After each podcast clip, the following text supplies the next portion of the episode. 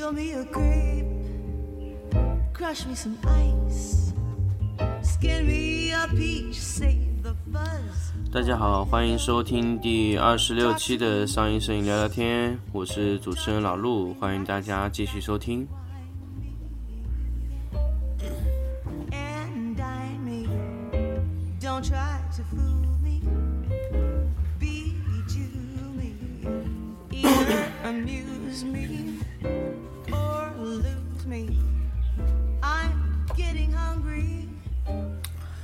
呃，看了一下这期的节目啊啊，就是其实是二十五期节目了，可能我记错了啊。那么上一期节目呢，我给大家说到了这个色彩管理的这个显示器色彩调整部分啊。那么接下来还有两块调整，那么就是一个是相机的调整，一个是打印机的调整啊。那么就是这两块的调整内容我还没有说，那么我今天就按照正常的顺序说吧。那么看能说多少就说多少，好不好？嗯，首先是相机啦。那么相机调整呢，其实主要依赖还是一个色卡。那么我在之前的节目中会给大家反复强调这个相机色卡的这个东西啊，就是色卡呢是一种 色位块啊。当然，你这个色卡这个东西其实有很多种颜色，有二十四色的、一百二十八色，甚至有一千多色的啊。那么不同的色卡的测试的灵敏度啊，其实就相当于我在当时上一个节目中说的这个显示器在对比色块的时候，那个对比色块的一个问题，就是你对比的色块越大，那么你精准度会越高。那么你的色卡也是一样的道理。那么在色卡矫正的时候，就是你能拾取到的标准色块更多，那么你的校准会更更加的准确啊。那么，那么说到色卡这个问题，那么我现在就要开始说，呃，为什么我们相机经要要经过色卡来校准呢？那因为我之前之前在白平衡这个节目里也说到过，因为我们在不同的拍摄的光线的环境下啊，就是会突出非常多的显色性不同的光线。那么你在不同的光线下完成去拍摄这个物体，让这个物体完成其本色，那么当然你需要一个标准的白平衡控制啊。那么这个问题就在于什么呢？这个问题就在于你的色卡啊，你的你的光线是不是能够被准确还原白平衡？那么还有一个你的色谱完整性是不是呃是完整啊？那个在这个东西是在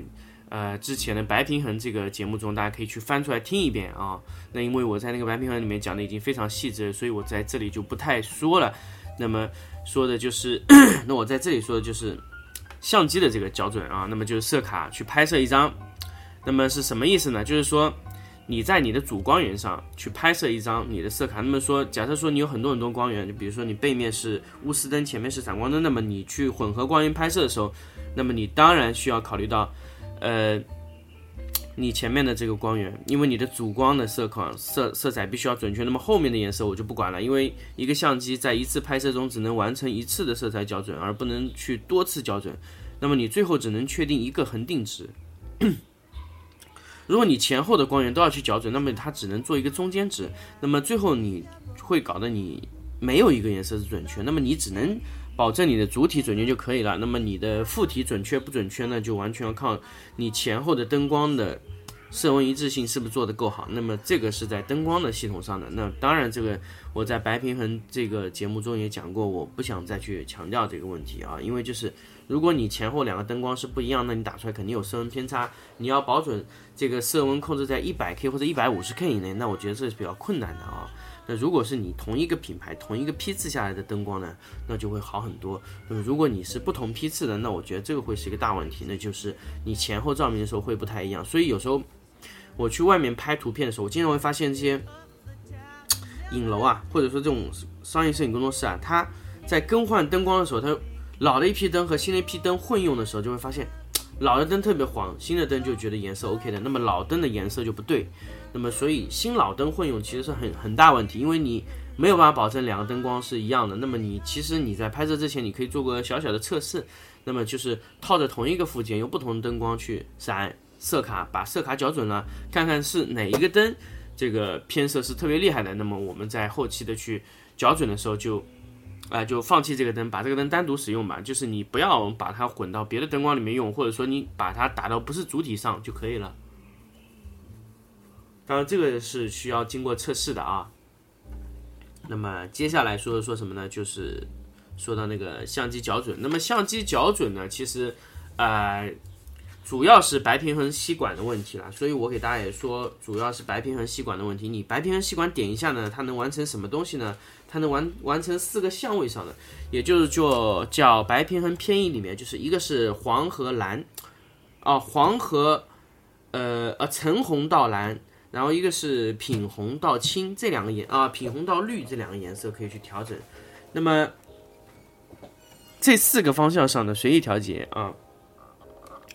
那么也可以呃，下面我们主要说的是白平衡就是橙红到蓝，对不对？呃，非常小的时候就非常红了，那么非常大时候非常蓝啊。那这个当然有些是软件是反过来的，这个大家按自己的软件去调整。那还有一个就是。品红到青啊，也是绿，这个就是所谓的色相嘛。那我们在白白平衡的工具里面就两个嘛，一个是就是两个方向去调节。那么其实它们是一个十字方向的一个一个坐坐标啊。大家可以在打开我的白平衡偏移这个工具的时候，大家就可以看到啊，白平衡偏移。那么功能就是这么多啊。那么其其他的就是其他的一些功能呢，就是。就是我说的艾瑟利色卡的这个，它本身的一个叫 Color Check Passport 这个 Color Checker 这个软件，它可以给你再做一次校准。那么这个校准就是极其精准了，它可以对你去每一个色相位上去 Gamma 就做校准。如果你是二十四色卡呢，那这个校准精度会差一点啊。如果你是呃色卡的颜色比较多的情况下，那你的校准会更加精准一点啊。当然，这个精准也都是有限度的，就你你你要非常高的色卡，还有一个问题就是你的相机是不是能达到这么高的这个色彩的这个卫生度啊？这个也有关系。还有一个就是你的灯光的白平衡的这个色谱完整性是不是做得够好？当然，我之前有给介介绍过一个呃蛮有意思的一个灯叫 Kino，因为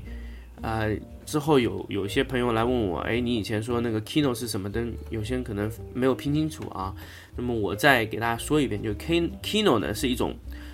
荧光灯性质的这种灯管，就 K I N O Kino 这种灯光，那种 Kino 灯光呢，白平衡的那个它整个色谱的完整性做的相对比啊闪光灯好一点，那么它很容易就能做到这个这个完全色谱。那么但是它主要的问题，也就是说它的亮度是个问题，就是说你没有办法像闪光灯这样去去使用啊，但它亮度太弱了啊。然后它的附件啊，这种都是问题。然后它比如说你关灯以后不能马上启动啊，都是问题啊。其他这个就反正相机的校准就是主要是色卡，大家可以记住，主要是色卡在一个光源下。那么有时候有朋友问我，哎，我在不同的光源下呢，比如说我在日光下呢，比如说我日光下又换了灯光，要不要更换呢？当然要更换。如果你的主光源更换了，或者说你甚至于如果说你严苛条件的话，哪怕你主光源动过功率了。你都要独立去测试，早上的和下午的都要同独立测试。你灯光启动以后半个小时以内不要拍摄，那么让它持续稳定，然后连闪三三十几下，然后这个时候再去测试你的色温是比较准确的。啊，这个色卡拍一张，这个时候做这张色卡就比较准确。那么这个色卡怎么做呢？这个有软件，然后我之前有做也有做过教程，就 Color Check Passport，还有那个 Capture One PS 里面是怎么工作，还有 Lightroom 怎么工作呢？这一整一个。啊，我之前有做过一个视频，大家当然在那个在那个优酷上搜老陆就可以啊，就 Mr 老陆 M 二点老陆就可以搜到了一些我以前做过的一些教程，包括一些 Capture One 的一些教程，大家可以去看一下。因为我这里，呃，首先是录音台这个呃，就是电台这种特殊的形式啊，可能就不是很好解释那样的一种操作流程。但是我跟大家谈谈，就是这种操作方式是可以的，而且是。呃，可以在你长期的拍摄，然后矫正这个环节中啊，缩短你大量的工作量啊，不需要去做啊，我们反复的对每一件衣服去对色。当然，你在对色的时候，你的显示器也要保证是准确的。所以，嗯，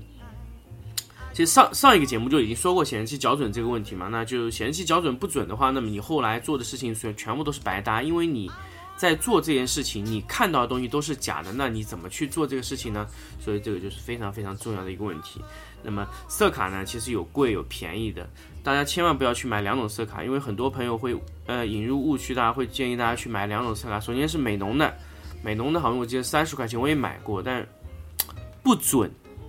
就准确来说，它完全不能用啊，就偏黄，校准以后偏黄。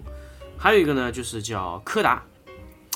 大家要搞清楚，柯达的灰灰板啊，它不是用来测试白平衡的，它就只是测试那个什么百分之十八灰的反射吧，好像难说，但是我觉得那个不大好用，而且我觉得我不太会去买那样东西啊。如果你真的要测试准确的话，我会使用入射式测光表，那我不会采用它。那么白平衡它测试不了，所以我不知道这两个产品是怎么活到今天的。但是我觉得那两个产品对于商业或者各种领域好像是没有用，没有用途，完全没有一分钱的价值啊！这个我我我也不知道为什么，就这么多这个摄影的论坛啊，摄影的爱好者啊，或者说摄影的这个。这些这种课程啊，会大量的去推荐那个柯达、美浓这种灰白，因为它完全没有用啊。所以，所以在我这里，我觉得我只推荐给你好的，但是相对会贵一点。但是你这个东西可以用很多年啊。我我我给大家推荐就是艾瑟利的色卡，因为它是使用孟塞尔的实验工作室的，它是使用孟塞尔的色彩造色彩模型，这个也是现在世界上唯一认可的一个色彩模型啊。呃，蜘蛛那个就相对不太准确了啊，蜘蛛那个大家我也是不建议大家买啊，因为买了也是不太实用。那么继续说，说到打印机这个问题上啊，打印机的角色呢，其实准确的来说和相机角色是很接近的，也是读色卡，无，但是他读的色卡呢是他机器自行打印出来的东西，然后用然后用一个相当于显示器校准器那个东西，他直接。哎，一个一个读过去，那么它唯一的区别是什么呢？唯一的区别是什么？呃，就是说，呃，它是有一个人造光源，然后这这个是人造的标准光源，是一个白点光源。那么这个白点光源一个一个颜色实色读过去以后呢，它能读到一个呃你当前值的一个东西，当然是它通过反射来得到的啊。反射得到的颜色呢，它经过实色器实色以后啊，然后它就。这个叫什么？嗯，实色器实色过以后，然后它跟它自己的色彩库里的颜色去比对啊，有差多少，然后做个伽马曲线，然后再调整，再调整以后给你做一个 ICC 的曲线，然后你再打印一张，然后再读一遍。它如果觉得接近了，你就不用再矫了；如果觉得还是有偏差呢，需要再矫准。有没有矫正不了的情况呢？有些人会朋友问我，就是你矫正不了，它反复无限制循环下去，会不会做呢？会的。如果你的墨水不够好的情况下，会反复不停的循环让你做校准，因为你永远校不准。所以其实我们不建议大家用兼容墨水啊，因为兼容墨水首先就第一个校不准，颜色确实打不出来有些。还有一个问题就是，嗯，不稳定，就你的色彩啊，你这个墨水你这一个批次买过来，哪怕你同一个批次两三个桶，颜色都会不同啊，这个就是一个大问题。那你不见得你每一次。更换墨水的时候，你要去重新校准，那是一个多麻烦的事情，对不对？所以我不是很大家建议这个使用兼容墨水。所以大家去看那种经过校准的打印机打印的这个机器啊，它都是用的原厂墨水，因为首先就是稳定啊。呃，打印机呢，其实我比较看好呢，也就两个品牌，一个是佳能，一个是艾普森，惠普的弱一点啊。那么其他品牌是确实太弱了。那么佳能的打印机是很不错的。那么再说回来，为什么人家说尼康不做打印机？但是尼康的电分机非常好，就是胶片扫描仪啊，尼康做的非常不错啊。那尼康做胶片扫描仪是做的很有很有很有把握的，但是扯得远了啊。那么我又要强调一个，就墨水的角色啊。那么就要说到一个什么墨水角色？那么就是打印机的角色，首先就是你的纸张、你的墨水，你经过不同的这种。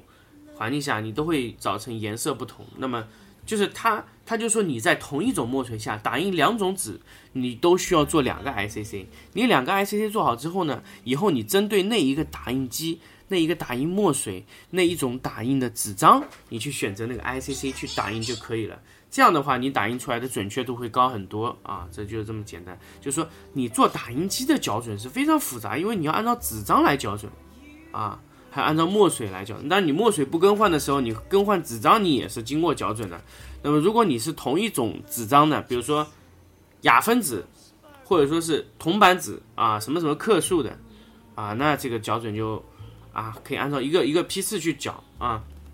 那如果是都是牙粉的，不管尺寸，那你 ICC 是一样的，对不对？不用去管它，不用去管啊。如果你纸张更换过，你比如说换成牛皮纸或者怎么纸啊，那你这个颜色需要重新校准啊。当然是这样，嗯。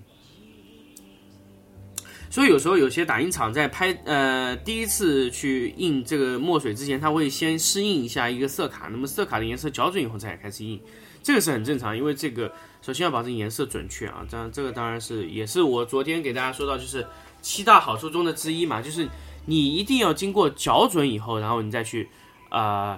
做出来的这个东西啊，那会省时省材料，然后报废率低，返工的可能性小啊，这种是叫磨刀不误砍柴工，这个是很重要的。那么 这个说完以后呢，我想给大家说说这个什么问题呢？打印机的也说完以后，那么我其实我要给大家昨天说一个问题，就是。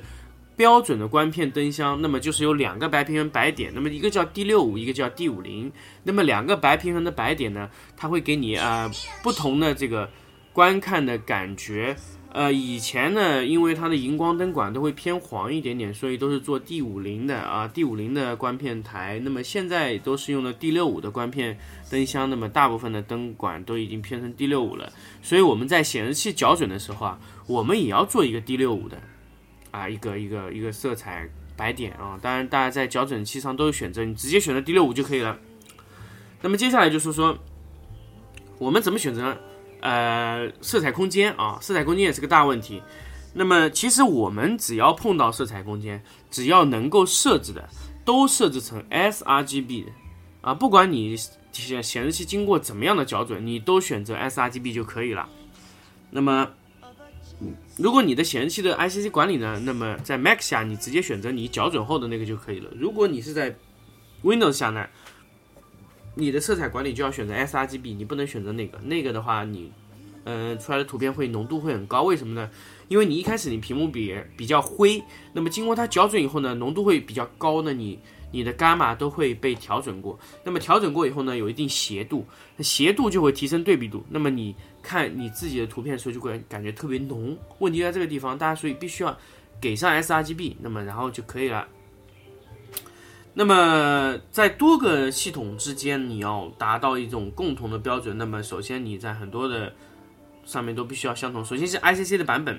比如说你是二第二版本好，还是第四版本好？第二个就是你的伽马，所以大家还是要说一个伽马的问题。呃，一般来说呢，苹果系统是给一点八，呃。那个 Windows 是给二点二，那么现在苹果由于它做的灰度已经有点低了啊，那么我们现在给到二点零了，就是苹果机你现在做的时候，你可以做二点零的伽马，那么也是一样道理，就是你做二点零的伽马呢，在 Windows 下做二点二，那么还要说到一个 ICM，为什么我一直去推崇那个苹果系统？因为苹果系统每一次更新换代的时候，它的 ICM 都一直是在升级的。那么 Windows 经过了这么多代系统，它总共升级了几次 ICM 呢？据我了解，只有三次。那么就是在 Windows 九八的时候一次，啊，Windows 九五九九五的时候，我九五九八两千两千零三，然后 XP，甚至到 Windows Vista，它的 ICM 都没有更换。嗯，它只有到 Windows 七的时候更换过一次，然后现在到 Windows 多少的时候又更换过一次。那么它总共只更换过三次系统 ICM，第一次 ICM 一点零、二点零，现在应该是三点零。那么苹果的 ICM 的更新是非常快的，十点一、十点二、十点三、十点四、十点五、十点六、十点七、十点八、十点九，更换了九次 i c m，。那么包括之后的十点十，我相信它会一直的更换。呃，我现在是用的十点九的系统，呃，我没有去升十点十的主要原因就是 i c m 更换会让我很多颜色都不太一样，所以。每一次苹果让你升这个系统版本号的时候，都会让我觉得特别的痛苦，那我到底要不要去升呢？升了会有很多功能，升了会优化很多东西，但是升了以后我的颜色会不准确，就我要去花更大精力去矫正我的 ICM，这个是我一直非常非常痛苦、非常非常矛盾的一个问题啊。呃，怎么说呢？就是，但是你这个 ICM 一旦到最后稳定下来时候，你去做 ICM 的时候，我觉得是一个非常好的东西，因为 ICM 升级了，意味着它的维护更高，包括你的支持的软件、硬件都会更好。但是如果在你没有适应这个 ICM 之前，我建议大家不要升，因为我之前用的是十点七，后来到十点九的时候，我就觉得，嗯。它的 ICM 会越来越靠近，感觉会浓度越来越高。那么我现在校准的时候，因为我之前在十点六的时候，我都是一直按一点八的伽马角，那么导致现在我现在需要二点零的伽马角。但如果升到十点十的时候，我还真的不知道要多少角。那么当然是我，如果说我没有很多时间的时候，我应该是不会把我的系统升到十点十。那么当然稳定是最重要了。其实。你一个系统是怎么操作？首先是稳定最重要，还有一个就是，如果我们不是太在意的话，呃，如果你是用苹果系统，那我恭喜你，可以半年不矫正，因为我的电脑已经半年不矫正，但是我就想我现在做图的时候也不会带来很多问题或者怎么样。但如果你的 Windows 啊，我觉得你非常不幸啊，那你必须两个星期矫正一次，要不然你的颜色啊偏的非常非常厉害。所以我是建议大家。使用苹果系统啦，那因为你在后期的这个整一个的 投资啊，比如说你用设备更换啊，啊，然后维护的频率啊都不会太高。还有一个它是那种相对封闭的一个系统，那么其他的一些乱七八糟干扰也不太会有啊，这个都是比较好。那无非的一些东西呢，就是它的软件支持度比较低，还有它的呃，首先就是存盘的这种格式啊，相互之间不兼容啊这种问题。那这也是没有办法，因为它是做封闭系统啊，也不会有人给它支持，这主要是这个问题啊。嗯，其实也就说说系统，其实对对对色彩管理其实也产生很大影响的啊。那么 Windows 呢，其实很多时候它都需要依赖外挂的这些 ICM，比如说你 PS 的话，你有一个 Adobe ICM，你可以直接选择 Adobe 或者说 Windows，那么 Adobe 反而会比 Windows 更高端一点，大家可以尝试去选择 Adobe，在那个 PS 里面的，你可以自己去选择啊。那么还有一个问题呢，就是 你们这个显示器在使用的时候，是不是要通过遮光？因为我的房间的左侧是有一个玻璃窗，那么我的显示器上面是有一个遮光罩的。那么因为它杂光进来会有反光，那么会让你屏幕整个变得灰灰的。那么你通过用这个遮光罩可以挡掉一部分杂光，那么这个颜色会更加准确一点啊。简单的来说呢，就是其实色彩管理的内容到现在就已经说完了。但其实色彩管理其实又有很多很复杂的一些东西。当然我在这里继续说下去也其实没有意义啊。但是，呃，我觉得总的来说就这么几点了：显示器，然后相机，然后呃，还有就是这个叫打印机的校准。那么你在除了打印机之外，你看到任何的软件啊，任何软件让你提示使用什么色彩空间，你就使用 sRGB，所有的都使用 sRGB，然后导致在同一个空间下工作的话，那就会让你的整个管理会非常准确的，你从头到尾的颜色会非常的接近啊，不能说完全一样，因为没有完全一样的东西，只能说非常接近原来的颜色，而让误差变得越来越小。那么你最后的误差就会非常小，你这个环节控制的小一点，下个环节控制小一点，下个环节控制小一点，那最后的结果会稍微小一点。那如果你这个环节啊就这样，下个环节再小再小也没有用，你最大的会影响你最后的一些东西啊，那你的偏色就会非常厉害。所以我们什么东西都不能差一点啊，就做事情也是一样。那么今天呢，色彩管理内容呢，我就给大家说到这里。呃，其他的呢，在之后的环呃之后的节目中，大家可以给我发来信息，可以跟我沟通或者怎么样，可以跟我说，可以用投稿的形式或者怎么样啊，给我 QQ 发信息啊，或者给我给我的这个呃这个上面留言，我都可以看得到。我觉得可以去给大家说一些呃其他的一些色彩管理的补充内容啊。到现在为止，我是没有想到其他了。当然，我是给大家把那个色彩管理整一个。的内容理了一个大框架。好，那么这一期节目呢就说到这里，那我们在下期节目中再见。